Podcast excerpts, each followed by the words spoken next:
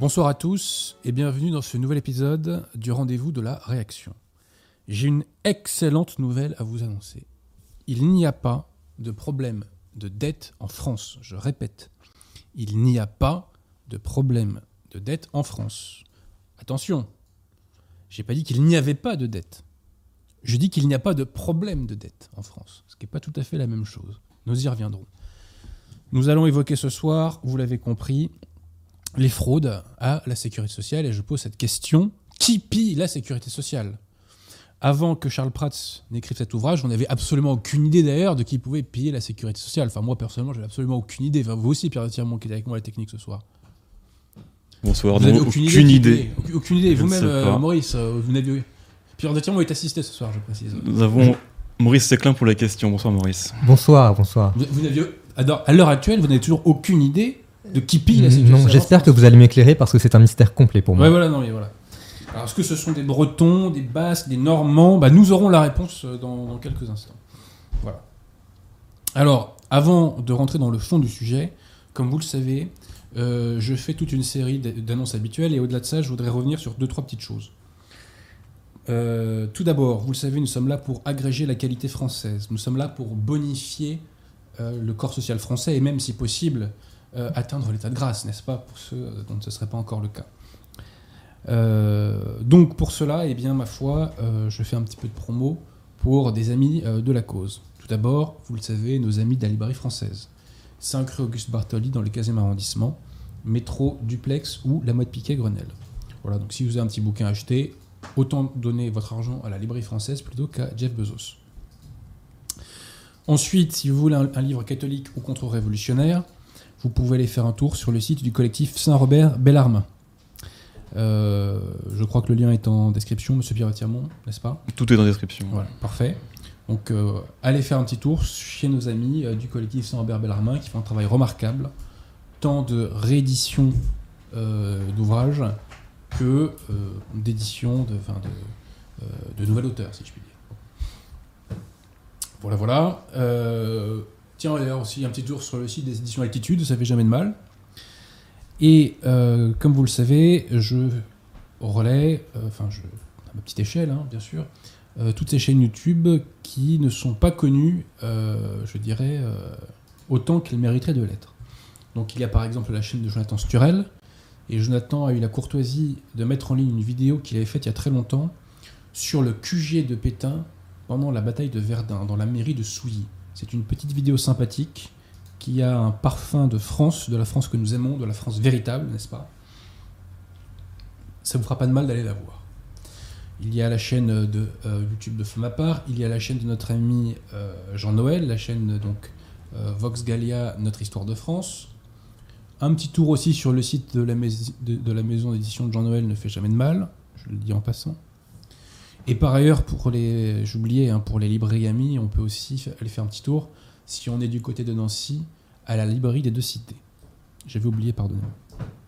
Donc concernant la chaîne YouTube Jonathan Sturel, c'est ACRB Diffusion de nos amis du collectif Saint-Robert Bellarmin. Très important aussi la chaîne du site Catholique de France, euh, qui euh, monte en puissance, hein, puisqu'elle a pris plusieurs milliers d'abonnés là récemment. Et euh, la chaîne euh, YouTube aussi de l'abbé Grossin, que je vous invite à aller voir, la chaîne Tour de David. Vous retrouverez sur sa chaîne ses sermons et ses conférences. Donc ayez cette curiosité.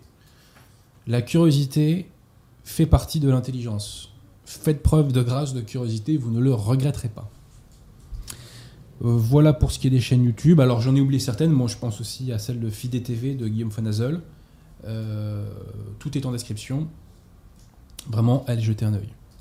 Et puis aussi, euh, n'hésitez pas à aller revoir d'anciennes émissions du rendez-vous de la réaction si vous ne les avez pas vues, puisque nous faisons des, émissions qui bien souvent ne vieillissent pas. hein. Ce sont des émissions structurelles, que ce soit sur le magistère de l'Église, l'histoire du Québec, ou que sais-je encore. Voilà. Ce sont des émissions qui sont faites pour vous renforcer, euh, si je puis dire, dans le combat. Donc n'hésitez pas, et puis surtout n'hésitez pas à diffuser. J'oubliais, pardonnez-moi, nous sommes des bannis de l'ombre. Donc, pour donner un maximum de visibilité à ces émissions, il y a deux méthodes à faire. Première méthode, vous la connaissez maintenant, c'est la méthode Jean Laporte, qui consiste à mettre un maximum de pouces bleus. Rassurez-vous, vous ne serez pas traqué par le FBI et la CIA si vous mettez un pouce bleu. Vous n'avez rien à craindre. Euh, donc mettez un pouce bleu, c'est un geste anodin pour vous, mais qui multiplié par 100, par 1000, finit par avoir une influence véritable sur la visibilité de cette vidéo et donc pour la reconquête des esprits. Et il y a ensuite une nouvelle méthode que nous avons inventée. Monsieur Pierre Tirmont, comment s'appelle cette autre méthode? Il faut partager la Ah vidéo. non, non, non, je vous demande comment s'appelle l'autre Bah, méthode. La méthode Pierre Le Tirement. Bah, la méthode Pierre de Tirmont, euh, évidemment. euh. Alors, comment pouvez-vous nous décrire ce qu'est la méthode Pierre de Tirmont Il faut partager sur ses comptes Twitter, Facebook les vidéos parce que ça, ça joue Ah non, non, c'est pas ça. euh, Ah non, non, non, non, non, non, c'est pas ça. Alors, il faut le faire, bien entendu. C'est pas ça. je t'en prie, Adrien, explique la méthode. La méthode Pierre de Tirmont, c'est de demander aux gens normaux, Oui. normaux, on dit bien normaux, hein, de commenter. Donc, tous les dingos, notamment de la dissidence, allez vous amuser ailleurs. hein. On vous souhaite les meilleurs. euh, Je souhaite votre conversion, je souhaite votre bien-être matériel et moral. Seulement, voilà, euh, les commentaires euh, trollesques, euh, franchement, quand on atteint la puberté, voilà, quoi. C'est- pas notre tasse de thé. Donc, je demande aux gens normaux de commenter, fût pour complimenter, par exemple, Pierre de Tirmont ou Maurice. Voilà. mais c'est bon pour le référencement. Et donc pour la visibilité et donc pour la reconquête des esprits. Donc n'hésitez point. Donc avec cette méthode Jean Laporte et Pierre de Tirmont, je ne dis pas que nous arriverons à contrecarrer à 100% le bannissement de l'ombre, mais enfin, au moins en partie. Voilà. Alors, avant d'en arriver au sujet du jour, quelques petits points euh, rapides. Euh, D'abord, une dame m'a écrite, qui se présentait comme une grand-mère, pour me demander euh, où étaient les lieux de messe catholiques non unacum, donc c'est-à-dire valides et non sacrilèges, parce que la messe à la fraternité Saint-Pédis est valide, mais elle est sacrilège, puisqu'elle est unacum bozo le clown. Donc, le site catholique de France, justement, répertorie les lieux de messe, donc avec les adresses et euh, les, euh, les téléphones des prêtres hein, que, que vous pourrez potentiellement joindre. Donc, chère madame, si vous suivez cette émission, vous aurez en description, dans les liens en description, le lien euh, qui donne les adresses des différentes messes. Donc, n'hésitez pas à vous renseigner. Ensuite, euh, cette même dame m'a demandé de demander à un prêtre de dire une messe pour certaines intentions. Cela a été fait.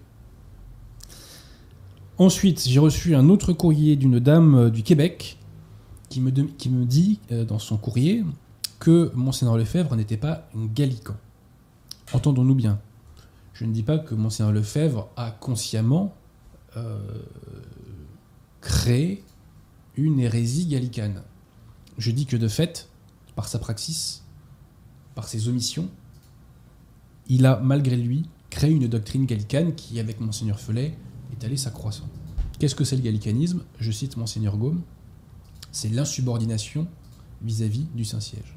Si, comme Monseigneur Lefebvre et les lefévristes nous disent depuis toujours, Paul VI, Wojtyla et ses successeurs étaient des vrais papes, eh bien, il ne faut pas leur désobéir et il faut faire tout ce qu'ils vous demandent. Vous devez être soumis à eux. Le magistère l'enseigne. Si vous désobéissez, vous êtes dans une logique gallicane. C'est comme ça. Voilà. J'espère rééditer bientôt un ouvrage de Monseigneur Gaume dans lequel il dit tout le bien qu'il pense de ces gallicans. Voilà, voilà. Alors ensuite, quelques petits points rapides d'actualité. Euh, La Providence a toujours pourvu euh, pour le sacerdoce de l'Église. Et elle a toujours suscité des vocations. Toujours dans l'histoire, malgré les crises. Aujourd'hui, enfin il y a quelques jours de cela plutôt, euh, ont été publiés les chiffres des entre guillemets ordinations des entre guillemets prêtres conciliaires français. Je dis entre guillemets car comme vous le savez maintenant, les ordinations chez les conciliaires ne sont pas valides. Elles ne sont pas valides parce que dans la réforme de Paul VI, il n'est pas indiqué qu'est transmis la plénitude du sacerdoce, puisque la notion de spiritum principalem est très ambiguë à tout le moins. Bref. Donc ce ne sont, pas des prêtres, tous ces gens-là qui sont ordonnés. Mais enfin, officiellement, ce sont des prêtres. Donc combien de prêtres, entre guillemets, donc français, ont été ordonnés en 2020 Réponse 90. C'est-à-dire quasiment rien. D'autant que beaucoup de ces prêtres ont été, entre guillemets, lol, ordonnés, parce qu'ils pensent vraiment qu'ils intègrent l'Église catholique, ce qui n'est pas le cas. Nous le savons ici au rendez-vous de la réaction. Donc, si on enlève les mystifiés, combien reste-t-il? Et surtout, un certain nombre des- de ces entre guillemets prêtres vont dans ce clergé conciliaire parce que c'est un réseau homosexuel dans lequel ils espèrent trouver certains des leurs. Je renvoie à l'ouvrage de Frédéric Martel. Frédéric Martel, qui est lui-même homosexuel revendiqué, gay revendiqué, et qui a bénéficié du réseau gay pour s'installer au Vatican pendant des mois. Voilà. Bon. Donc, euh, le pseudo-sacerdoce conciliaire est un réseau homosexuel. Alors, je ne dis pas que tous les clercs conciliaires sont homosexuels, bien entendu. Euh, mais bon, selon Frédéric Martel, ce serait plus ou moins un sur deux. Enfin, pour lui, il y a plus d'homosexuels que d'hétérosexuels. Je ne sais, je ne sais pas. Je ne sais pas. Euh, J'ai un ami, moi, qui a été au séminaire euh, pendant plusieurs années chez les conciliaires et il avait repéré des gens qui étaient explicitement euh, homosexuels, euh, entre un tiers et un quart, donc des gens qui partageaient les locaux. Et d'ailleurs, un certain nombre d'entre eux ont eu des positions assez hautes, hein, petite parenthèse. hein. Voilà. Bref, donc 90. 90 pseudo-ordinations en 2020. En 1965, à la fin du Concile Vatican II, nous étions à 640 ordinations en France. Alors on dira, oui, mais la baisse avait commencé avant. Il y a toujours eu des hauts et des bas. Toujours. Mais en revanche, l'effondrement, lui, date du Concile. Et d'ailleurs, Guillaume Cuchet a écrit à ce sujet. Mais ce qui est intéressant, c'est que la moyenne d'âge des clercs conciliaires est de 75 ans. 75 ans. Et il meurt chaque année 800 prêtres conciliaires par an. Donc il y a un déficit de 700 prêtres euh, chaque année. Il y a un solde négatif de 700, entre guillemets, prêtres. Donc tout ça pour vous dire que la secte conciliaire est une pseudo-église sans vocation. C'est une pseudo-église sans ministre. Et la preuve qu'elle n'est pas l'église catholique, c'est que le bon Dieu ne lui a pas donné les grâces pour se perpétuer, puisqu'elle n'a pas donné les grâces suffisantes pour avoir un nombre suffisant de ministres. Je continue la promotion en embrayant. Le 7 mars prochain, donc le dimanche 7 mars. Monsieur Pierre Tirmont, est-ce qu'il y a l'heure euh, sur le site en question? 14h. Le dimanche 7 mars à 14h, à la chapelle Saint-Pie V de Rennes, aura lieu une conférence d'un prêtre catholique, le père Jacques, un prêtre brésilien mais qui parle parfaitement français. Le père Jacques vient de l'église moderne. Mais, dans, le chem- dans son cheminement, dans sa quête de vérité, eh bien, il s'est fait réordonner. Il y a plusieurs années de cela. Voilà. Parce que l'ordination initiale n'était pas validée. Il s'est fait réordonner. Il a eu le courage d'admettre cet état de fait. Et c'est une forme de courage. Puisque, effectivement, c'est un traumatisme pour tous ces faux prêtres d'apprendre qu'en vérité, ils ne sont pas prêtres et qu'ils font ce que j'appelle moi des messes biscottes. Hein, voilà, puisqu'il n'y a pas de consécration valide dans euh, les messes Paul VI. Messe Paul VI est invalide, puisque sa forme n'est pas valide, puisque les paroles de la consécration ne sont pas dites in persona Christi. Voilà. Elles sont dites de façon narrative. Bref, donc le Père Jacques s'est fait réordonner, il a eu ce courage-là. J'invite tous les clercs conciliaires de bonne volonté qui ont vraiment la vocation et qui veulent devenir catholiques à faire de même. Donc je répète, à Rennes, à la chapelle Saint-Pie V de l'Abbé Roger, conférence du Père Jacques, le 7 mars prochain. Avis aux Bretons, allez-y nombreux, allez, allez nombreux euh, le soutenir, il en aura besoin. Et en plus, euh, il y aura un maximum de, de- Et puis il y a une messe à 10h demeure et pique-nique, euh, donc ça peut être sympathique d'y passer la journée. Tout à fait, tout à fait. Donc c'est un moment de convivialité française et catholique. Donc allez voir la conférence du Père Jacques. Donc voilà, l'église, la secte conciliaire est une pseudo-église sans vocation. Elle meurt, elle meurt euh, de son absence de vocation. Donc à terme, de toute façon, on sait qu'on va gagner. hein, voilà. Alors certes, on va faire venir des pseudo-prêtres africains pour compenser le tout, mais on va pas tenir la barque comme ça 30 ans, hein, faut pas rêver. hein. Ensuite, euh, un petit mot sur la notion, enfin sur une phrase qu'on entend souvent, selon laquelle les Français ne font, j'insiste sur le mot font, pas assez d'enfants. Je ne dirais pas cela quand on regarde les chiffres. Les Français font assez d'enfants. Le problème, c'est qu'ils en exterminent chaque année entre 200 et 250 000. Voilà. Donc le jour où on arrêtera d'exterminer entre 200 et 250 000 par an, ce qui est le plus grand crime de l'histoire de France, euh, donc quand on ne tuera plus les enfants dans le ventre de leur mère, eh bien, on peut supposer que les problèmes démographiques seront en partie réglés. Ensuite, dernier point, avant d'en arriver à la Sécu, euh, vous savez qu'il y a eu une messe, une messe, qu'est-ce que je raconte moi, euh, une manif organisée par les identitaires pour euh, dénoncer l'iniquité euh, de la procédure de dissolution contre leur association. Marine Le Pen a demandé à ses cadres et militants de ne pas s'y rendre. Excellente chose. De la sorte, les identitaires qui sont des militants sérieux ne seront pas tentés de se battre pour Marine Le Pen en 2022.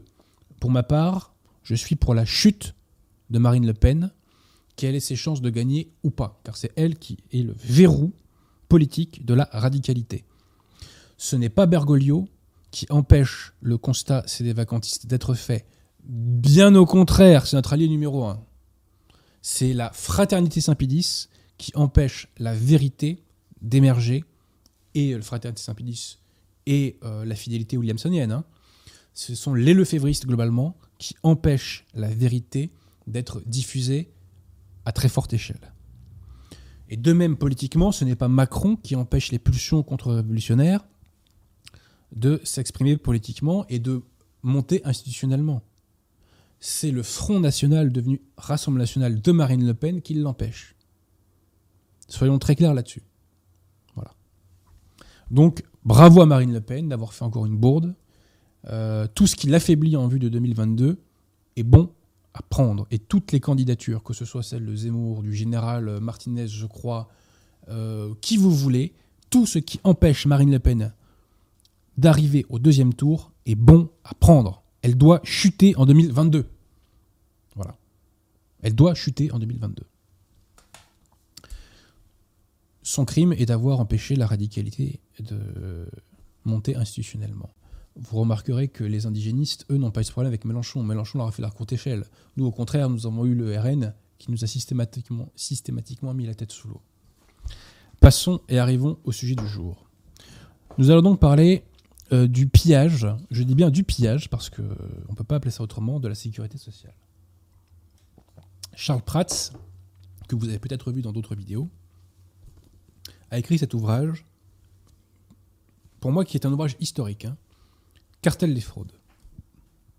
Alors ce qui est bien avec Charles Prats, c'est que c'est un juriste, puisqu'il est magistrat. Il est magistrat, il a été inspecteur des douanes, il a été juge d'instruction, et aujourd'hui il est vice-président au tribunal de grande instance de Paris. Donc Charles Prats est un juriste et c'est un bon juriste, puisque pour être magistrat, c'est, il est plus dur de devenir magistrat que de devenir avocat. Et vous savez que les juristes ont trois qualités, que sont la rigueur, la rigueur et la rigueur. Donc c'est un livre sérieux. Alors, que nous apprend Charles Prats sur le pillage dont la sécurité sociale et donc les Français sont victimes Parce que les Français se font dépouiller par l'URSSAF euh, chaque année quand même, hein, je rappelle. hein. Bon. Moi, en qualité d'avocat, par exemple, je cotise à Pôle emploi, sauf que si demain je suis sur le carreau, Pôle emploi me donne combien? Combien me donne Pôle emploi si je suis sur le carreau, euh, Pierre Tirement, à votre avis? Aucune idée, pas assez. Autour de 0 centime à peu près, vous voyez Bon, c'est pas grave. Les avocats ont des frais absolument On est, on est plus à ça. près. énormes, il paraît. ouais. Oui, oui, non, mais ça, c'est le viol fiscal, ça, c'est un classique. hein, c'est un classique. Alors, qui, qui est d'ailleurs un, un- un lien, parce que quand je dis fiscal, euh, l'impôt n'est pas tout à fait la même chose que les charges sociales, bien entendu, mais au final, ça relève de la même logique, c'est le prélèvement obligatoire. hein, bon. Alors, tout d'abord, quelques chiffres, si vous le voulez bien. que représente la protection sociale? En 2018, 741 milliards d'euros, soit à peu près un tiers du PIB français. Un tiers du PIB français finit en prestations sociales qu'on devrait qualifier d'ailleurs plutôt en partie en tout cas de prestations ethniques comme nous allons le voir. Citation de Charles Prats. Vous voulez savoir pourquoi la France a plongé depuis 40 ans?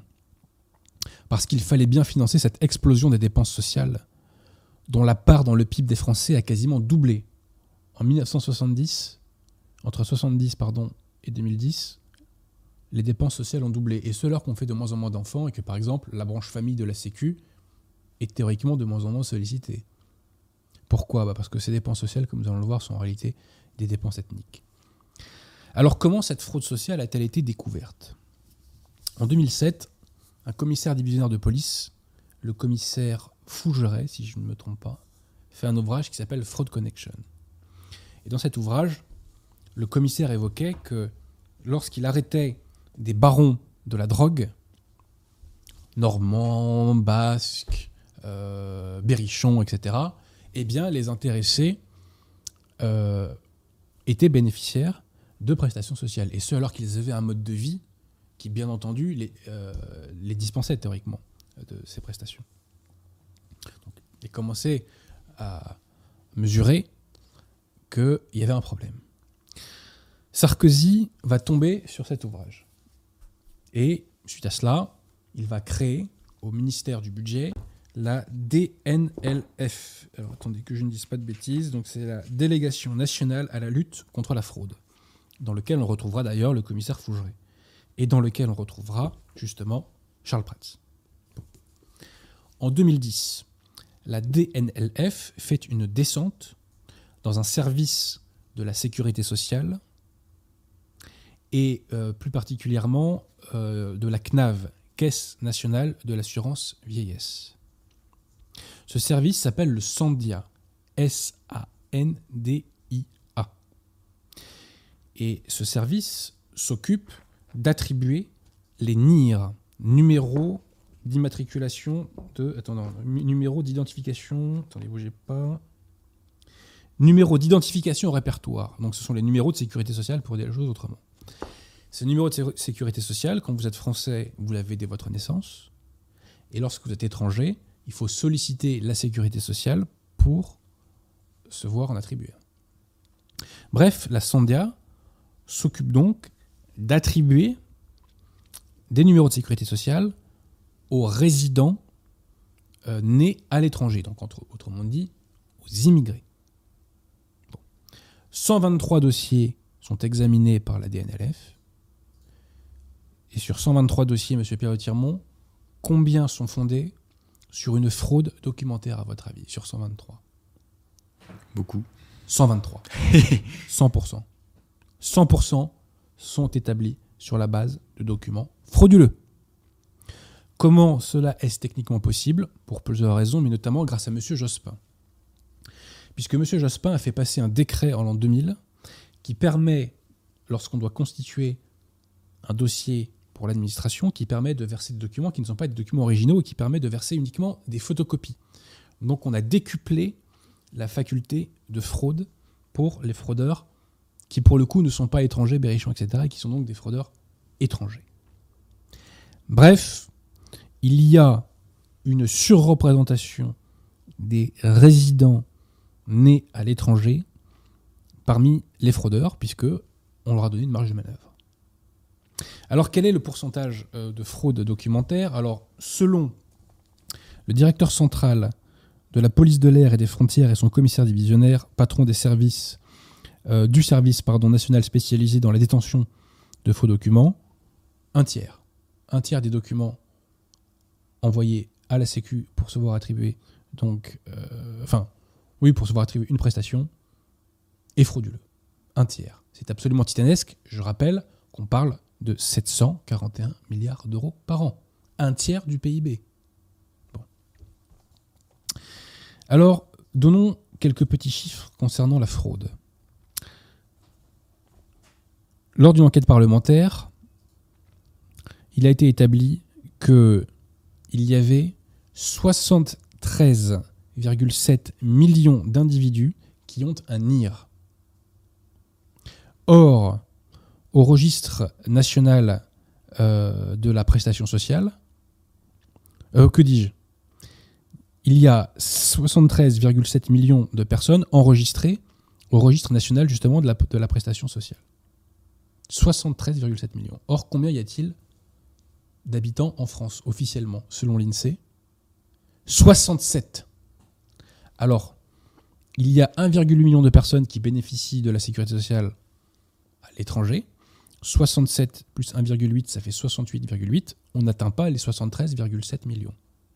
C'est pourquoi Charles Prats nous dit qu'il y a 5 millions de fantômes qui touchent, enfin qui ont droit ouvert à la sécurité sociale française. 5 millions de personnes qui passent à la caisse alors qu'elles n'existent pas.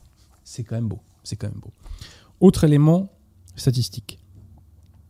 Le RNIAM, donc c'est le répertoire national interrégime pour l'assurance maladie, recense quant à lui 72,4 millions d'individus. 72,4 moins 68,8, ça fait 3,6 euh, millions de fantômes toujours. Et écoutez cette euh, progression curieuse. En 2013, on recensait 65,58 millions d'habitants. Selon l'INSEE, je dis bien selon l'INSEE. Le RNIAM, à l'époque, lui, recensait 68,14 millions. Mais c'est pas ça qui est intéressant, l'espèce, vous allez voir. En 2020, on recense cette fois-ci 67 millions d'individus sur le territoire français. Et la RNIAM enregistre quant à elle 72,4 millions. C'est-à-dire que pour une augmentation de la population de 1,4 million de personnes, on enregistre non pas 1,4 million de nouveaux numéros de sécurité sociale, mais 3,66 millions. Curieux, n'est-ce pas? Curieux. Alors, ensuite, nous allons voir quelle est la part des résidents étrangers dans le versement des prestations sociales. Et alors là, que les choses soient très claires, je ne parle pas des chances pour la France. Chance pour la France, j'entends par là, individus ayant la nationalité française, ayant des origines étrangères. On ne parle pas de cette population-là. Je parle simplement des résidents nés à l'étranger.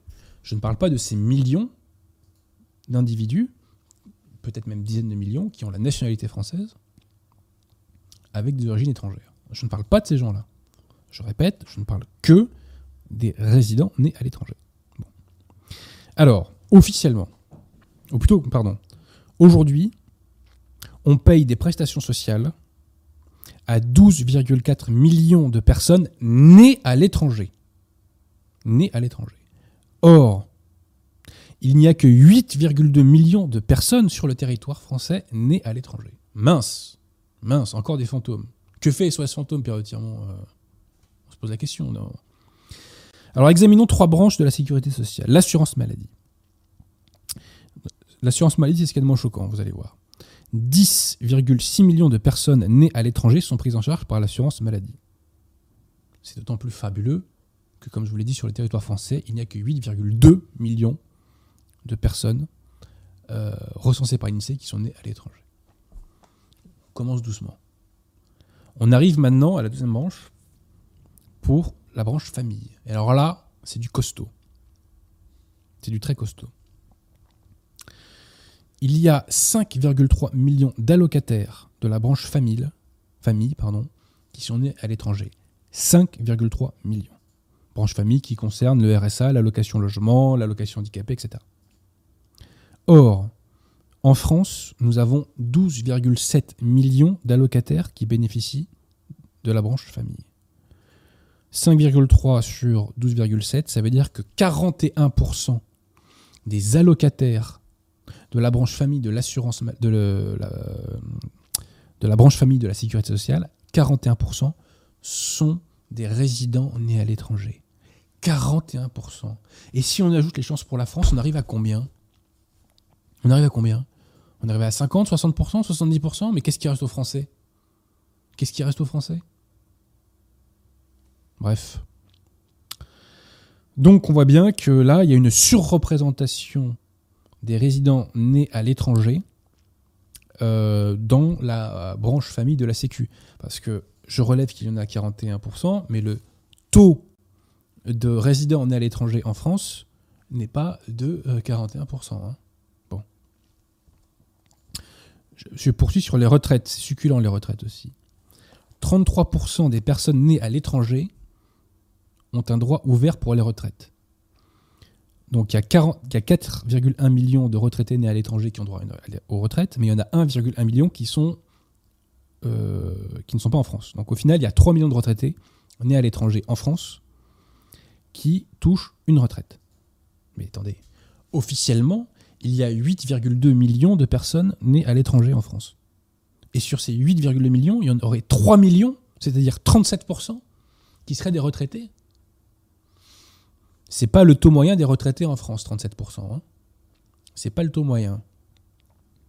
Poursuivons. Ces retraités résidents nés à l'étranger représentent 24%, 24% euh, des retraités euh, globaux en France. Or, dans la population, ils représentent non pas 24%, mais 12%. 12%. Donc on voit qu'il y a une surreprésentation, une fois encore, des résidents nés à l'étranger en France. Et alors, quelle est la conclusion de Charles Prats à ce sujet sur l'immigration? Parce que vous savez que le, système nous dit qu'il faut faire venir un maximum de chômeurs euh, extra-européens pour financer la sécurité sociale.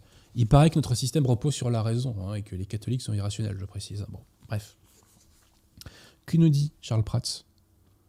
Avec ce taux de 37% de retraités chez les personnes nées à l'étranger, nous avons là un argument définitif pour établir que l'immigration serait plus néfaste, plus que néfaste, mortelle pour notre système de retraite par répartition. Il faudrait au contraire supprimer toute immigration pour sauver le financement de notre système, contrairement à tous ceux, à que nous disent euh, que l'immigration est nécessaire pour son financement. Voilà. Effectivement, euh, si les résidents nés à l'étranger sont deux fois plus représentés que les Français dans la distribution des retraites, il y a une conclusion qui s'impose. Hein. Mais encore une fois, cette surreprésentation des résidents nés à l'étranger dans les prestations sociales n'est que le fruit de la fraude documentaire. Autre chiffre, euh, en 2010, euh, enfin je ne sais pas si en 2010 d'ailleurs, mais bref, un rapport de l'inspection générale des finances nous disait que euh, dans l'AME, l'aide médicale d'État, 4, les, pardon, les, les sans-papiers représentaient 4,1% des personnes qui en bénéficiaient. Or, ces 4% représentent 12,4% des fraudeurs. Donc une fois encore, surreprésentation. Surreprésentation qui n'est que le fruit, je le répète, de la fraude documentaire. Alors, ceci, posé, euh, quels sont les types de, de fraude dont nous parlons? Ah, Il y en a plusieurs sortes vous en citer quelques-unes. Alors la première, la plus simple, la plus évidente, c'est la fraude qui touche à l'identité. C'est-à-dire que on se crée une fausse identité pour percevoir euh, des euh, prestations sociales et des allocations diverses et variées. Citation février 2018 du journal Dernière Nouvelle d'Alsace. Un berrichon, ah pardon, un Algérien de 49 ans a comparu hier devant le tribunal correctionnel de Strasbourg pour s'être fait délivrer par la préfecture du Bas-Rhin un titre de séjour en produisant un faux acte de naissance irakien. Ce document lui avait permis d'effectuer des démarches auprès de la CAF du Bas-Rhin afin de percevoir des prestations sociales. En l'espace de deux années et demie, le quadragénaire aurait ainsi touché plus de 32 000 euros d'allocations adultes handicapés et d'aide au logement. Charles Prats commente Pour la petite histoire, le tribunal relaxera les Gilets jaunes auraient aimé bénéficier euh, d'une telle mensuétude de la part de la justice. Hein. Le tribunal relaxera au motif que les documents délivrés par la préfecture portaient la motion de X se disant pour l'identité du fraudeur, de sorte que la CAF savait qu'il avait incertitude sur son identité. En tout cas, il n'y a pas eu d'incertitude sur le fait de lui payer des prestations. C'est-à-dire que la CAF a payé des prestations alors qu'elle était elle-même pas certaine que l'individu était fondé pour les réclamer. C'est un monde de fous. Alors, qu'est-ce qu'il y a d'autre comme euh, type de fraude? Fraude à la composition familiale, c'est-à-dire que concrètement, on déclare un nombre plus élevé d'enfants qu'on a pour diviser, comme vous le savez, la part fiscale. Fraude à l'isolement, puisque il existe en France une allocation pour les euh, femmes isolées, mais à partir du moment où la femme est concubine ou mariée, elle devrait cesser donc de toucher cette aide. Et ben on ne déclare pas le concubin ou le mari, comme ça on continue de la percevoir. Euh, on peut aussi cacher des liens de parenté, fraude à la nationalité. Ah oui, alors, ne pas déclarer les décès, ça c'est formidable. C'est formidable. C'est-à-dire que selon un rapport de la Cour des comptes de juillet 2010, il y a plus de retraités algériens qui touchent une retraite de la France que de retraités algériens. LOL. Enfin, pardon, de retraités algériens, algériens centenaires. Voilà. Donc il y a plus de retraités algériens centenaires qui touchent une retraite de la France de retraités algériens, selon les chiffres euh, du système statistique algérien. Et la République laisse faire. Tout va bien. Tout va bien. Euh, voilà, donc fraude à la nationalité, fraude à la résidence en France, fraude des bailleurs au logement, fraude à la résidence à l'étranger, obtention indue de droit à l'assurance maladie et usage frauduleux de la carte vitale. Ah oui, alors là, dédicace à Samir. Énorme dédicace à Samir. Alors le docteur Samir S. Alors, en moyenne, un généraliste fait au maximum 40 consultations en 10 heures. Lui, Samir, le docteur Samir S, en faisait 147 par jour. 6 jours par semaine, a précisé l'AFP. Selon cette même source, le docteur Samir S, d'origine tunisienne et âgé de 51 ans, était connu de la communauté musulmane pour prescrire des arrêts et traitements de complaisance à des assurés de la France entière bénéficiaires de la CMU. En contrepartie, il conservait la carte vitale de ses patients quelques jours et faisait de fausses consultations la nuit et les jours fériés. De telles consultations médicales virtuelles étaient facturées 40 euros au lieu de 22 à la sécurité sociale. À l'heure où nous écrivons ces lignes, le préjudice global n'a pas encore été chiffré. On se demande comment une escroquerie de cette ampleur a pu perdurer depuis au moins 2002 alors que la sécurité sociale savait et n'a pas bougé. Nous reviendrons là-dessus estime une source judiciaire. En 2005, le docteur S a déclaré un chiffre d'affaires de 1,2 million d'euros. Vous connaissez beaucoup, vous, euh, beaucoup de généralistes qui font 1,2 million d'euros Non, c'est ridicule. Bref. Ce qui a laissé sans voix le médecin du Conseil de l'Ordre des médecins qui nous assistait dans nos perquisitions. Comment comprendre? L'affaire est a priori d'autant plus complexe, voire sulfureuse, que lors d'une prêche prononcée à la mosquée d'Evry, alors on se demande ce que la mosquée d'Evry va faire là-dedans, euh, l'imam a évoqué, euh, les policiers donc, et les gendarmes s'en prenant, l'imam pardon, a évoqué donc qu'on s'en était pris à un humaniste, donc au docteur S, qui faisait, je le rappelle donc, 1,2 million d'euros de chiffre d'affaires par an. Euh, les premières investigations démontreraient qu'une partie des fonds avait servi à financer une mosquée au Sénégal. Les Français qui sont pressurisés pour payer toujours plus de cotisations sociales sont ravis de savoir que le fruit de leur travail sert à financer des mosquées au Sénégal. Donc voilà pour ce qui est des fraudes. Je pense avoir dit euh, plus ou moins l'essentiel sur le type de fraude. Et toutes ces fraudes, enfin, reposent donc sur la fraude documentaire des résidents donc nés à l'étranger. Qui pille la sécurité sociale? Vous avez là la réponse. Sachant qu'il y a bien entendu des fraudeurs français, mais là en l'espèce, eh bien, on pointe du doigt la fraude euh, d'étrangers. Et cette fraude, Charles Prats l'estime à 50 milliards d'euros par an. 50 milliards d'euros par an. Il n'y a pas de problème de dette, je vous disais. Arrêtons de massacrer euh, les Français par des prélèvements obligatoires en luttant contre la fraude et tout sera réglé. Absolument tout. Parce que ce qui est pris euh, au titre des charges sociales n'est pas donné, par exemple, au titre de l'impôt sur les sociétés, qu'on aurait pu augmenter si il n'y avait pas ces charges sociales écrasantes pour les, pour les entreprises. Bon bref. bon, bref, nous sommes massacrés par des fraudeurs étrangers. Mais ce n'est pas le plus choquant dans toute cette histoire. Le plus choquant, c'est l'attitude de l'administration. Et c'est tous les obstacles que l'administration met à la révélation du scandale. Vous savez qu'en France, on peut faire des propositions de loi par l'Assemblée et des projets de loi par le gouvernement et donc par les ministères en vérité. Ces projets de loi donc sont établis dans des cabinets et en fonction de divers arbitrages, eh bien, ils finissent par arriver à l'Assemblée. Charles Prats avait rédigé un projet de loi. Un projet de loi pour la déchéance de droit du fraudeur. Le principe est simple. Si vous fraudez, vous perdez votre droit aux prestations sociales, ce qui me semble être la moindre des choses. Ce qui me semble être une mesure de bon sens, donc d'échéance du droit du fraudeur. Tu fraudes, tu ne touches rien.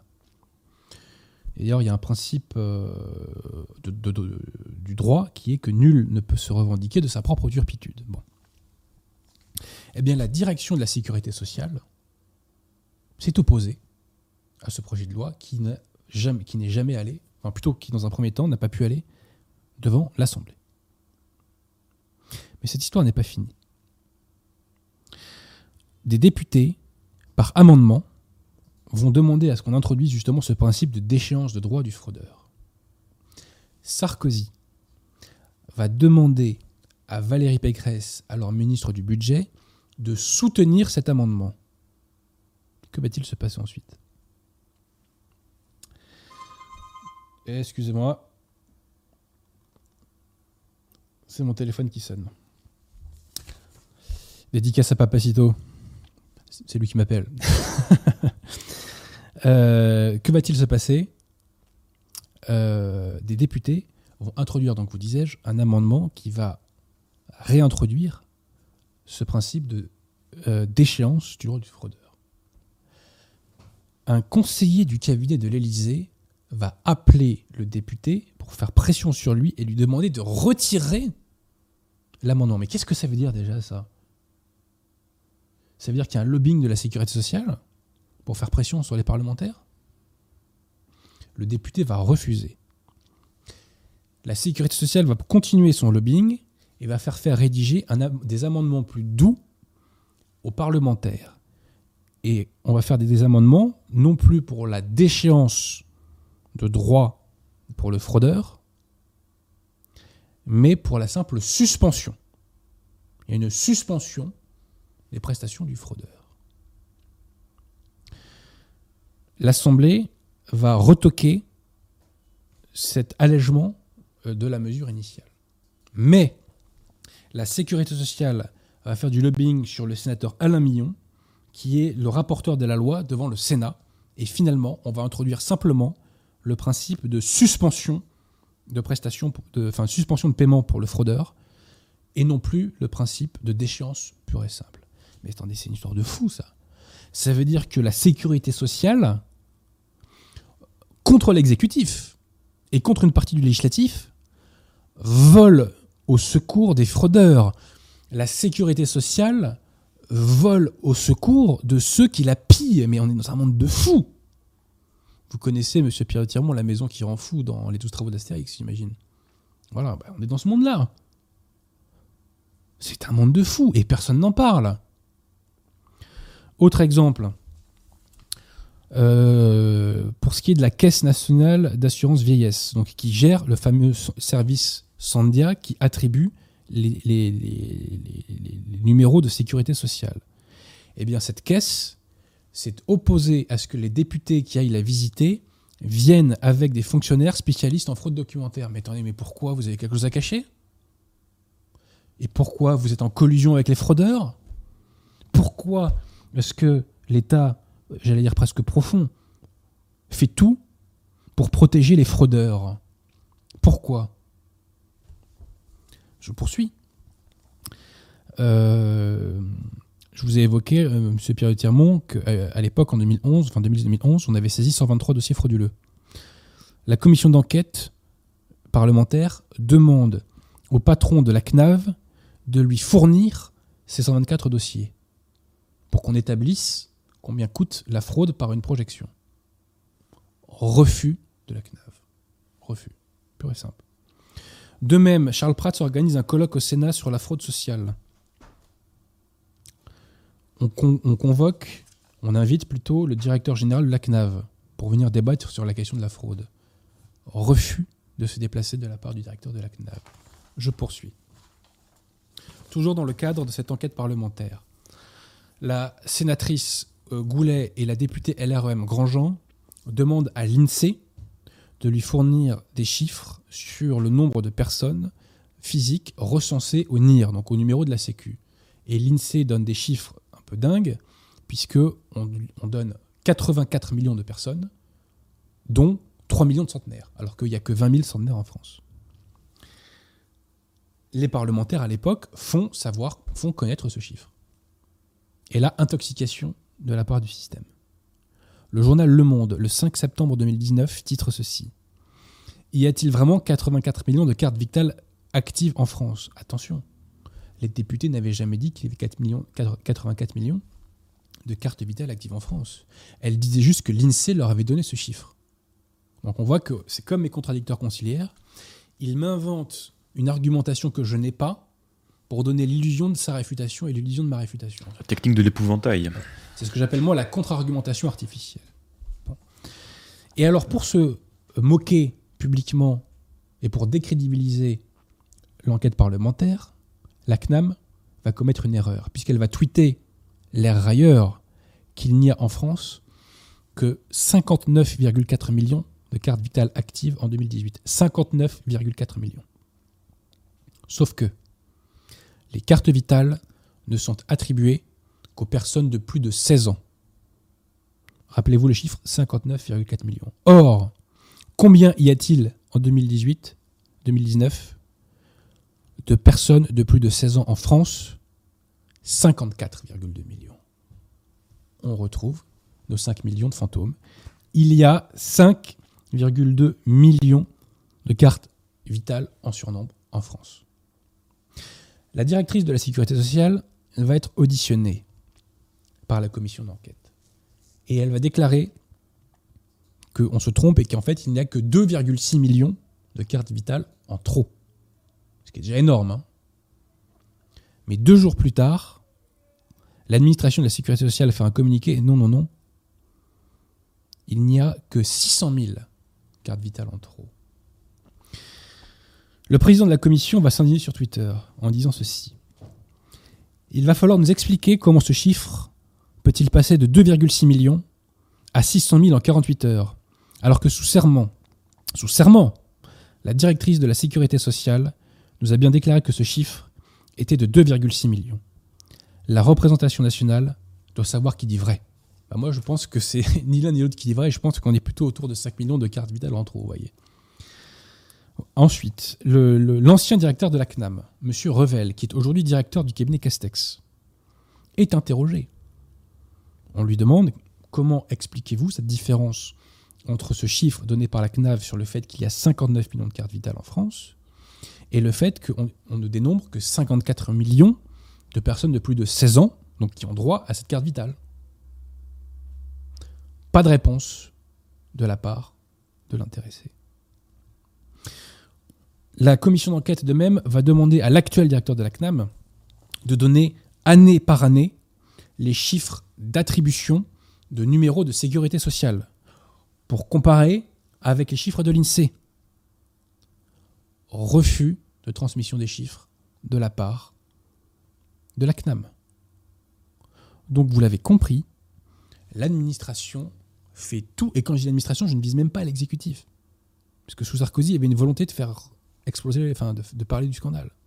Il y a une volonté de la part de l'administration, de la technocratie, de l'État profond, vous appelez ça comme vous voulez, de ne pas faire connaître aux Français ce scandale. Alors pourquoi? Je me hasarde à quelques explications.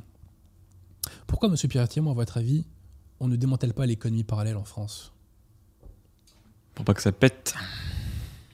Eh ben voilà, moi je pense qu'on ne s'attaque pas à la fraude sociale pour les mêmes raisons. Il faut financer le grand remplacement. Donc on va chercher le financement du grand remplacement dans le marché noir et on va chercher dans le viol, dans le viol fiscal des Français. Voilà, je parle viol fiscal au sens large du terme et j'intègre le paiement des prestations sociales. Vous voyez l'idée. Donc, l'économie parallèle et la fraude sociale, on fait semblant de les combattre pour permettre le financement de ce grand emplacement. Tout simplement.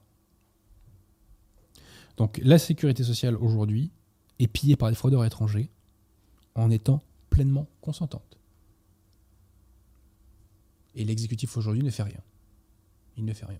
Hein, Charles Pratt relève par exemple qu'on n'avait donné aucun moyen financier et humain à l'enquête parlementaire chargée de faire la lumière euh, sur ces fraudes sociales. Les chiffres du déficit commercial français euh, sont sortis il y a quelques semaines de cela et on a euh, une balance commerciale déficitaire de 80 milliards d'euros. nos entreprises ne sont pas assez compétitives. Pourquoi? Parce que le coût du travail est trop cher en France. Pourquoi le coût du travail est-il trop cher en France? Pierre de Tirmont? Parce qu'on paye trop de charges sociales. Pourquoi paye-t-on trop de charges sociales? On paye trop de charges sociales le docteur Samir S. Voilà. On paye trop de charges sociales pour cet Algérien qui se fait passer pour un Irakien. On paye trop de charges sociales pour payer la facture de la fraude documentaire. Voilà pourquoi on se fait dépouiller. Voilà pourquoi on laisse notre compétitivité se faire massacrer. Voilà. Les Français apprécieront. Je rappelle quand même que l'une des taxes les plus euh, pénibles pour les Français, c'est la CSG, hein, contribution sociale généralisée, qui est énorme et qui sert à financer la sécurité sociale. Bah voilà à quoi ça sert. Voilà, chers amis, à quoi votre pognon sert. Il sert à financer la contre-colonisation de votre pays. Voilà. Et la Sécu, hélas, force est de constater, valide. Bref, la sécurité sociale est devenue le bras armé de la contre-colonisation de la France. Comment a-t-on fait pour en arriver là, chers amis? Comment a-t-on fait? J'ai une question, Adrien. Est-ce que Charles Prats parle de l'évasion ou de la fraude fiscale des plus riches Alors, il en parle très peu, Ouais. mais vous faites bien de relever la chose, Pierre-Etienne, parce qu'il parle, en fait, sur la fraude sociale, fiscale, on s'est tous fait enfumer, parce qu'on dit 50 milliards, 20 milliards par an. Non, non, non. En fait, ces chiffres-là, qui sont donnés par les syndicats gauchistes euh, des fonctionnaires de Bercy, concernent non pas la fraude fiscale, mais les redressements fiscaux par an. Et à proprement parler, la fraude fiscale, en réalité, on est entre 3 et 5 milliards par an. Et ils vont mettre l'optimisation qui est légale parfois dans, dans l'évasion mais là, pour. c'est euh, vraiment les redressements fiscaux. ouais. C'est-à-dire que si par exemple vous payez trop tard votre TVA ou que sais-je encore, vous prenez 10% de majoration. Bah, c'est intégré dans ces fameux 20 milliards. Voilà. Donc on se fait enfumer par les syndicalistes gauchistes hein, euh, sur cette question-là de la fraude fiscale. Je dis pas qu'il faut pas lutter contre la fraude fiscale, bien au contraire. Mais on nous annonce des chiffres qui sont faux. Et vous remarquerez que les gauchistes vous parlent toujours de la fraude fiscale, de fraude euh, oui fiscale, mais jamais, jamais, jamais, ou grand jamais, de la ça. fraude sociale. Alors qu'elle coûte beaucoup plus cher à la France. Beaucoup plus cher. Et on peut pas dire que les fraudeurs sociaux, eux, euh, fraudent parce que euh, sont victimes de normes euh, arbitraires, comme c'est le cas des contribuables français. hein. Ils n'ont même pas cette, entre guillemets, cette excuse-là. Alors ceci posé, pour conclure sur ce sujet, vous remarquerez, chers amis, que là, on a quelque chose d'atomique. hein. On peut faire sauter le régime avec ça. Et on peut, enfin, on a un réquisitoire sourcé contre l'immigration de masse. Avez-vous entendu Marine Le Pen parler un jour de cela? Moi, jamais. Admettons qu'elle ait fait une fois, je relève qu'elle ne l'a jamais intégré à son narratif politique. Ça devrait être le sujet numéro un d'un point de vue temporel, j'entends, ou d'un point de vue économique. Puisque tout est conditionné à cela, puisque le coût du travail est conditionné à cela, notre compétitivité est conditionnée à cela, et donc le chômage est conditionné à cela. Marine Le Pen n'a jamais parlé de ce scandale. Allez revoir, chers amis, mon émission Marine Le Pen, la menace gauchiste, de grâce.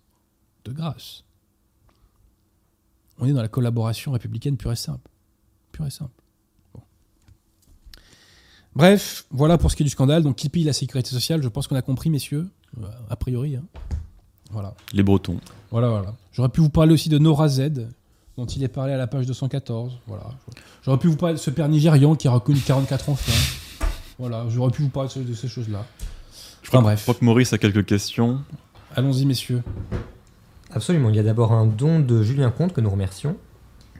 Et une question de Bruno Guillot qui demande pourquoi ne pas militer pour supprimer tout simplement l'État-providence, car c'est à l'Église, non à la République, de s'occuper de la charité et du social. Il faut reprendre le pouvoir pour ça d'abord. hein. Moi, je suis pour qu'on réinstaure la dîme, bien entendu. Alors, il faut d'abord que l'Église se remette en ordre, puisque euh, il est hors de question de donner du pognon à la secte conciliaire, bien entendu. Euh, mais effectivement, avant la Révolution française, la Sécu, c'était l'Église hein, qui s'occupait des hôpitaux, de l'éducation, etc. Bon. Euh, Moi, je suis très favorable à l'État-providence. À l'État-providence pour les Français. Mais là, on est plus. Aujourd'hui, on n'est pas dans... Aujourd'hui, on n'est pas dans l'État-providence. On, on est dans l'État anti-France, qui travaille à la contre-colonisation du pays. Moi, je suis favorable à ce qu'on aide les familles françaises dans le besoin. Et je suis contre le revenu universel, qui est une façon de plonger les populations dans une forme d'indolence et de paresse. Bon. Donc, faisons le tri et faisons tout simplement la préférence nationale. Voilà. C'est aussi simple que cela. Il y a un autre don de Dan-Marie Longo que nous remercions également. Et le chevalier de taverne demande une question assez ouverte, mais du coup, a-t-on des solutions? La solution, c'est de reprendre le pouvoir pour instaurer la préférence nationale, chers amis. Alors, pour ce qui est de la fraude sans préférence nationale, Charles Prats, lui, propose la biométrie. C'est-à-dire qu'en fait, on se fasse tous enregistrer euh, par nos empreintes, et comme ça, on ne pourra pas avoir plusieurs identités, parce que les fraudeurs ont plusieurs identités. Ils ont un compte sur lequel ils touchent légalement de l'argent, et ils ont des fausses identités sur la base desquelles ils touchent des sommes indues. Or, on ne pourrait pas avoir des faux comptes si nos empreintes digitales sont déjà euh, enregistrées. Mais sans en arriver là, la préférence nationale serait la solution. Il faut reprendre le pouvoir, tout simplement, si je puis dire. Est-ce qu'il y a d'autres questions? Non, c'est tout. Alors voyez-vous, euh, cet ouvrage est sorti depuis plusieurs mois et je craignais de le lire. Parce que dans mon ouvrage que vous voyez là-bas sur les Gilets jaunes, je citais déjà les premières interventions de Charles Prats. Et euh, d'ailleurs, dans mon ouvrage sur les Gilets jaunes, je, chiffrais euh, le, grand remplacement à au moins 100 milliards d'euros par an. Le, enfin, le coût du grand remplacement en France, c'est au moins 100 milliards d'euros par an. À la lecture de ce livre-là, je le réévaluerais à à peu près 130 milliards d'euros par an. J'ai tout fait pour ne pas acheter ce livre parce que je me suis dit euh, que ça allait me mettre un coup moral, en fait. Parce que on connaît la situation. La conclusion, on la connaissait déjà plus ou moins instinctivement. Mais euh, c'est terrible. C'est vraiment terrible. C'est vraiment terrible. Parce on mesure à quel point l'État s'est retourné contre le peuple historique français. L'État s'est retourné contre le peuple historique français. C'est absolument terrifiant. Absolument terrifiant. Vraiment. Euh, on est abattu en sortant de cette lecture. On est vraiment abattu. Voilà, voilà. Euh, bah écoutez, s'il n'y a pas de questions, on va voir si Raphaël peut-être est euh, opérationnel. Ouais, plus de questions, Maurice Ok. Euh, J'ai dit ok, excusez-moi. Ça, ça mérite une pièce. J'appelle Raphaël, ouais. Euh, Peut-être qu'il est un peu tôt encore, parce qu'on avait dit 18h. Ah bah il est, il est, il est moins, moins une. Bon, alors, tentons, tentons, tentons, tentons. Adrien, mets donc ton casque là, c'est fort Oui, oui. dans mes oreilles.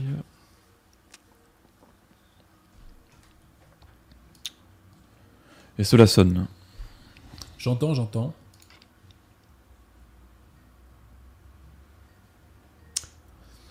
Alors, en attendant, j'en profite pour inviter euh, les gens qui nous écoutent à aller revoir mon émission, euh, l'émission que j'ai faite pour la chaîne Des Paluches et des bouquins.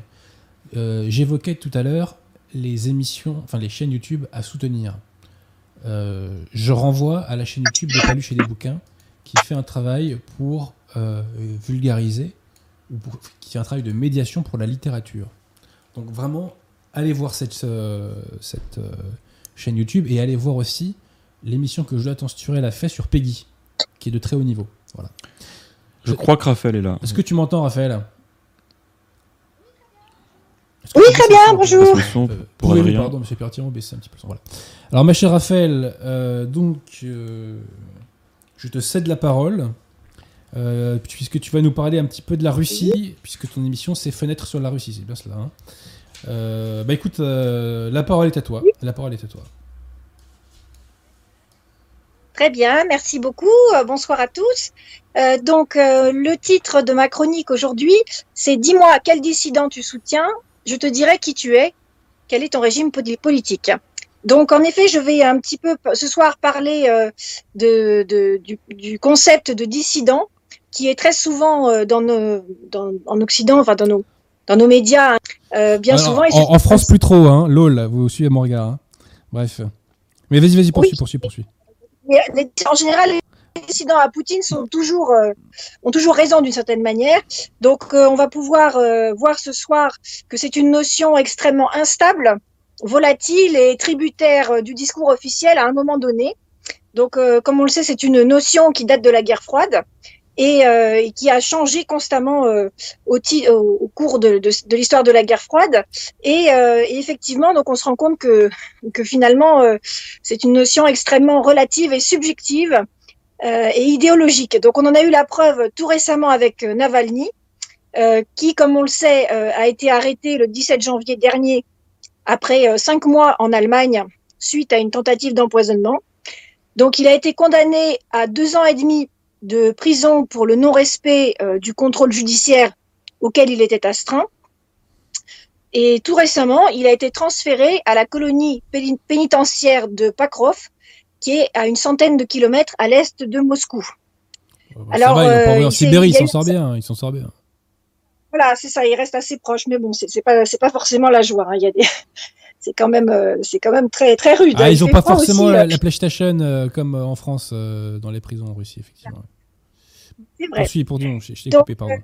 il avait été, donc, il avait été qualifié de prisonnier d'opinion par Amnesty International il y a cinq semaines de cela. Et tout d'un coup, il se trouve que, pas de chance, des déclarations qu'il avait faites en 2006 et 2008 ont refait surface, euh, dans lesquelles il accusait euh, les caucasiens d'être des rongeurs, d'être des nuisibles, euh, et même il y avait des... si tu me permets, je crois même qu'il les a... je crois qu'il les a qualifiés de cafards. voilà, c'est hein. ça. Le mec, il y va fort. C'était dans une campagne, en fait, pour le port des armes à feu en Russie, où il préconisait de les abattre au pistolet. il les comparait à des, à des cafards, à des, à des nuisibles qu'il faut, euh, dont il faut, euh, qu'il faut éradiquer. Et lui préconisait pour eux euh, l'usage du pistolet.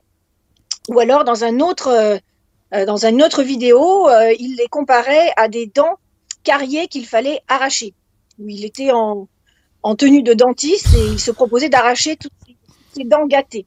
Donc c'est vrai que ça fait un petit peu, ça fait un peu désordre hmm. au niveau des, des bah, des QG d'ONG euh, qui sont euh, évidemment euh, toutes dans le politiquement correct. Donc, ce qui s'est passé, c'est que suite à ces déclarations qui sont devenues, qui n'étaient pas ignorées, mais là, elles sont devenues un petit peu trop visibles. il faut croire sous sous l'effet du Kremlin qui qui s'est arrangé pour que ces informations refassent surface. Et donc Amnesty International à ce moment-là a retiré donc mercredi dernier à Navalny son statut de prisonnier d'opinion. Donc, euh, ça montre euh, vraiment, euh, encore une fois, le degré d'idéologie de toutes ces campagnes de soutien ou, à l'inverse, de boycott. C'est-à-dire qu'il y a comme ça une, association qui, veut, une association d'idées, voilà, que, que, que, la critique de Poutine, nécessairement, ça implique d'être mondialo-compatible et, euh, toute la panoplie en fait du progressiste. Donc euh, bon, il faut dire que c'est quand même faux parce que euh, justement quand il était soutenu, toutes les accusations dont il était, dont il faisait l'objet auprès de la justice russe étaient considérées comme absolument iniques et évidemment le signe de persécution politique par la justice russe. Donc il faut dire que c'était pas euh, ces soi-disant accusations uniques, ce n'était pas une paille, parce qu'il était quand même euh, condamné euh, pour des accusations en 2009 d'avoir détourné 400 000 euros à une compagnie forestière alors qu'il travaillait pour le gouverneur local. Et en 2010, la fameuse affaire Yves Rocher qui est ressortie récemment, où alors tout le monde ne connaît pas les détails, je reviens brièvement dessus. en fait, il avait créé une compagnie de transport avec son frère et son frère lui-même euh, travaillait, était fonctionnaire euh, pour la Poste et avait euh, convaincu les dirigeants d'Yves d'utiliser leur transporteur, leur transporteur à eux. Donc c'est bougrement malin d'avoir fait ça parce que ça leur a quand même permis de détourner la bagatelle de 900 000 euros. Lui et son frère, avec leur compagnie de transporteurs, ils auraient détourné 900 000 euros euh, à, Yves Rocher de cette manière-là. Voilà.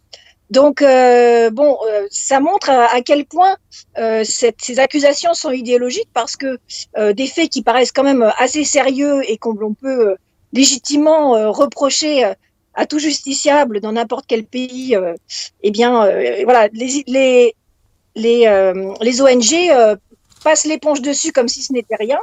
Et maintenant que ces accusations de xénophobie euh, refont surface, eh bien, euh, voilà, on ne lui pardonne plus et on considère que effectivement, bon, c'est quand même normal. Il n'est plus un prisonnier d'opinion. Il est quand même un prisonnier qui, qui a de bonnes raisons d'être d'être hmm. d'être puni. Voilà. Donc ça montre à quel point les médias sont sont intoxiqués et sont drogués à toute cette propagande progressiste. Voilà, donc euh, ça montre à la fois ça et ça montre aussi euh, qu'il y a quand même un gros problème. Et ça, je m'étais souvent fait la réflexion euh, bah, euh, lors de mes travaux de recherche sur la Russie, euh, qu'il y a un gros problème, un gros problème de langage et de catégorisation politique entre euh, justement l'Europe de l'Ouest et l'Europe de l'Est, et effectivement tout ce qui concerne l'ancienne Union soviétique et la Russie, euh, parce que euh, il y a, voilà, comme je disais, une sorte de panoplie du dissident, donc où nécessairement, si on est contre Poutine, qui représente lui, euh, voilà, un parti pris souverainiste et d'un État fort, nécessairement, on est de gauche, donc c'est-à-dire qu'il faut soutenir les migrants et les minorités. Ça, ça va ensemble. C'est une, c'est une, c'est un axiome de, des médias, euh, des médias euh, européens en général. Et on avait le même problème, je vous le rappelle, avec Solzhenitsyn, où vous aviez euh, de la même manière à l'époque un pouvoir, un État fort qui était euh, l'État soviétique, qui était lui euh, clairement totalitaire euh, sous Staline, et lui représentait la contestation qui était euh, pour la liberté, évidemment, contre le goulag, etc. Donc, évidemment, euh, tout le monde s'attendait à le voir de gauche. Et là, à nouveau, on, on se retrouvait perdu, toutes les boussoles, euh, toutes nos boussoles étaient, euh, étaient désorientées, puisque après, on le re- on l'a retrouvé en tant que patriote, ardent dans un, livre qu'il a écrit qui s'appelle Comment réaménager notre Russie, où il est absolument, euh, enfin, il a des positions extrêmement euh, qu'on pourrait qualifier de, de droite dure, souverainiste, etc. Et même euh, des, une publication ouvertement antisémite qui s'appelle 200 ans ensemble, où il raconte en gros comment les Juifs ont ont gâché euh, toute l'histoire de la Russie, enfin en tout cas celle des dernières années. Quoi. Comment, comment, en fait, c'est eux par qui euh, le malheur de la révolution est arrivé, etc. Donc c'est clairement antisémite. Donc d'une certaine manière, euh, le logiciel de guerre froide, le logiciel atlantiste, ultralibéral euh, et démocrate, dans ces cas-là, il plante. C'est-à-dire on ne sait plus euh, comment appréhender ces, ces gens, euh, comment les comment les classifier, comme on aime bien le faire? Et donc, euh, de cette manière-là, euh, eh bien, euh, d'une certaine manière, on se rend compte du, du filtre qu'appliquent les médias, les médias français, sous évidemment l'influence américaine, où, où- et on se rend compte à quel point il c'était partisan de le présenter comme un chevalier blanc contre contre l'abominable évidemment euh, l'abominable totalitaire euh, Poutine. calcul. Voilà. Voilà. Et euh, donc, euh, donc voilà, ça permet de, de questionner cette, cette notion de dissident et, et également de, de, de mettre la lumière sur un, un phénomène récent en Russie qui est un rebattage des cartes dans le débat intellectuel.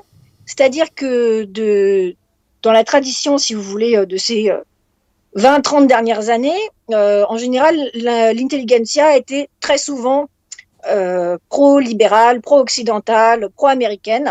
À peu près, euh, bah, on avait tous ces dissidents de la guerre froide, mais également à partir aussi de la, la de la fin de la guerre froide, donc la, moitié des années 80, euh, tous- les gens qui étaient dans les, médias, etc., étaient à grande majorité acquis à, la cause euh, atlantiste et américaine.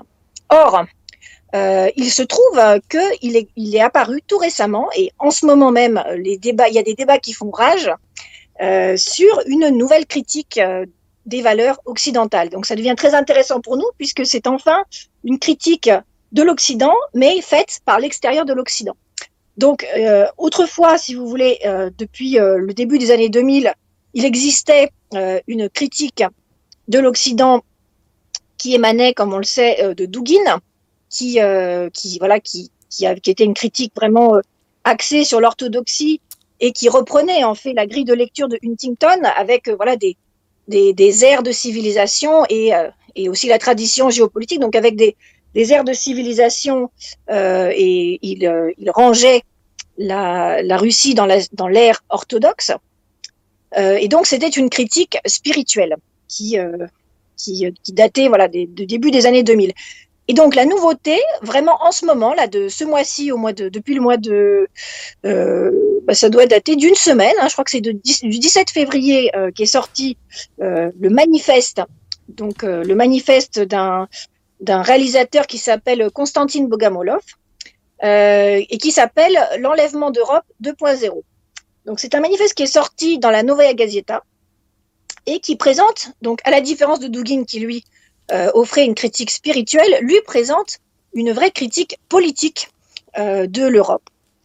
Donc, euh, il montre que, en fait, il qualifie l'Europe de Reich éthique, où les militants nazis sont remplacés par les militants du politiquement correct, où Hugo Boss, Volks- Volkswagen et euh, Siemens ont été remplacés par euh, Apple, Google et Facebook, euh, qui suppriment les émotions, et il va même jus- jusqu'à dire que l'homme occidental est maintenant dans la position d'un criminel qui a subi à la fois une castration et une lobotomie. Voilà.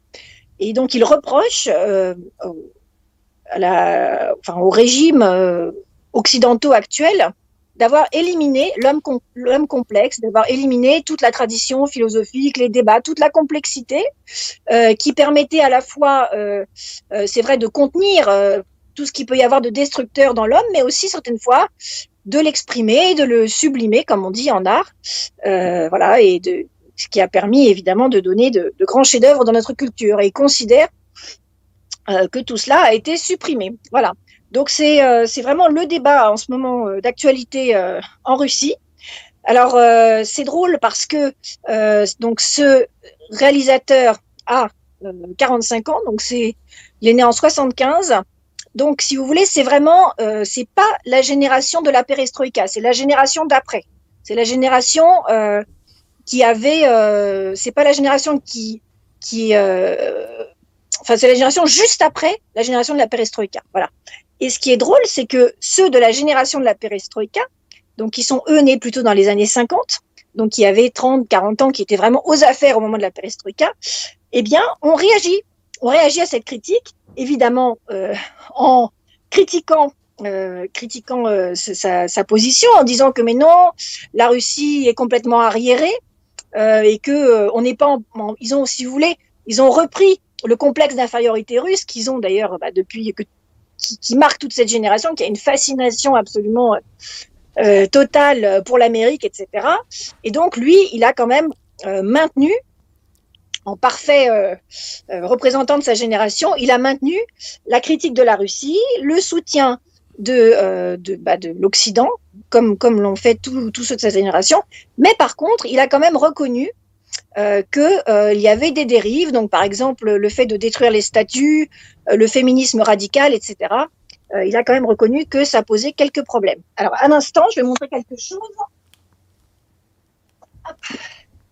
Alors, en fait, ce qui est intéressant de voir, c'est que euh, ce manifeste qui est sorti justement il y a une semaine, il dérive d'un d'une publication qui date d'il y a un an euh, d'un philosophe russe qui s'appelle Arkady Nedel et qui a publié ce livre. J'espère qu'on le voit bien, qu'on le voit bien à l'écran. Nous le voyons. Et, voilà, c'est bien. Et donc, en fait, ce livre, dans ce livre, si vous voulez, vous avez tous euh, les, euh, les, les, les fondements philosophiques de, de, cette, de cette critique de l'Europe. Donc, qui explique très bien que l'Europe c'est euh, ce, est, en, est, dans une période de, négation d'elle-même, euh, bah, avec tout ce qu'elle et que effectivement euh, il y a une véritable fascisation que l'Europe en fait est un, vrai euh, est devenu enfin victime d'un néofascisme. Voilà. Donc vous avez toutes ces toutes ces toutes ces euh, thèses qui sont exposées dans ce livre et vous voyez euh, sur la sur la couverture donc on retrouve les gilets jaunes français qui sont euh, selon l'auteur eh bien euh, le signe de la révolte contre cette fascisation cette néofascisation de l'Europe qui s'exprime euh, aussi bien euh, dans bah, la politique évidemment économique mais avant tout dans une nouvelle anthropologie donc le livre s'appelle Optimal Nesotsom ce qui veut dire en français le socium optimal. Il n'est pas encore traduit en en français, malheureusement, mais ça ne serait tardé. Et donc, il y a dans ce livre absolument toutes les, les thèses donc de la critique de l'Europe, de l'Europe de l'Europe euh, contemporaine. Et je pense que euh, je pense que ce sont des éléments euh, qui sont à prendre en, compte par les intellectuels européens et français en particulier dans la contestation contre contre ce nouveau contre ce reset et cette nouvelle société absolument inhumaine dans laquelle on veut nous conduire. Voilà. Merci, merci, ma chère Raphaël. Bon, on arrive, hein, on arrive. Hein, Dieu merci pour éviter le fameux reset que, que nous constatons de plus en plus, parce qu'on n'a toujours pas de date pour la réouverture des, hum, des restaurants. Hein. Bon. Est-ce qu'à tout hasard, il y a des questions sur la Russie, cher ami? Oui, absolument. Euh, Monsieur ADV20 se demande quel est le rapport entre les méfaits supposés de Navalny et sa critique pertinente du régime poutinien. Il a peur que ce soit une façon de détourner l'attention. Est-ce que tu as entendu la question, Raphaël? Euh, oui, mais je comprends pas le, je la comprends pas vraiment. Alors, enfin... nous répéter, cher ami Il se demande quel est le rapport entre les méfaits supposés de Navalny et par ailleurs sa critique euh, pertinente du régime poutinien, parce que le, le, les soucis. Justement, ça remet en cause sa critique. Ça, ça, remet beaucoup en cause sa critique, puisque ça montre que finalement le soutien des Occidentaux était, était euh, conditionné à, euh, à sa reprise de tout le discours euh, russophobe et progressiste. Donc ça montre que si, si dès qu'il change de, de note de, sur son violon d'une certaine manière, il se fait lâcher par par, par les ONG occidentales, ça veut dire que peut-être que il n'était pas si ces, ces, reproches ne sont pas ce ne sont pas si justes que tout ça n'est qu'idéologie. Il n'y a pas beaucoup de cordes à son arc en vérité. À tout hasard, cher ami, il y a d'autres questions? Non, les autres concernent d'autres sujets. Bon, bah écoutez, on va en prendre une ou deux. Euh, oui, alors d'abord, euh, Thibaut Clavel vous dit, Monsieur Abosi, vos émissions sont des outils d'intérêt public. C'est gentil, cher ami. Et Jean-Louis demande s'il y a d'autres ouvrages de référence sur le coût du grand remplacement. Alors, il y en a un autre sur euh, l'immigration légale, qui date de 2011 enfin, qui est avec des chiffres de 2011, de Gérard Pince. Les Français ruinés par l'immigration. Les Français ruinés par l'immigration. Et je le répète, ça c'est un des messages que je veux euh, vraiment euh, transmettre ce soir. Il n'y a pas de problème de dette en France. Il n'y a pas de problème de dette en France. Il y a un problème complètement artificiel qu'on est venu greffer sur la réalité française, mais en soi, dans l'absolu, il n'y a pas de problème de dette en France. Et pour cause, avant euh, le, Grand Reset, on n'avait jamais été aussi riche en France. Jamais la productivité n'avait été aussi grande, jamais le PIB n'avait été aussi élevé. Comment se fait-il qu'alors qu'on est de plus en plus riche, il y a de plus en plus de pauvres, et les services publics sont de plus en plus dégradés? C'est parce que le pognon passe dans le financement du grand remplacement, tout simplement. Voilà. Est-ce qu'il y a d'autres questions, cher ami? Il y a une nouvelle question sur la Russie. Connaît-on l'avis de Navalny sur Erdogan? Question pointilleuse là.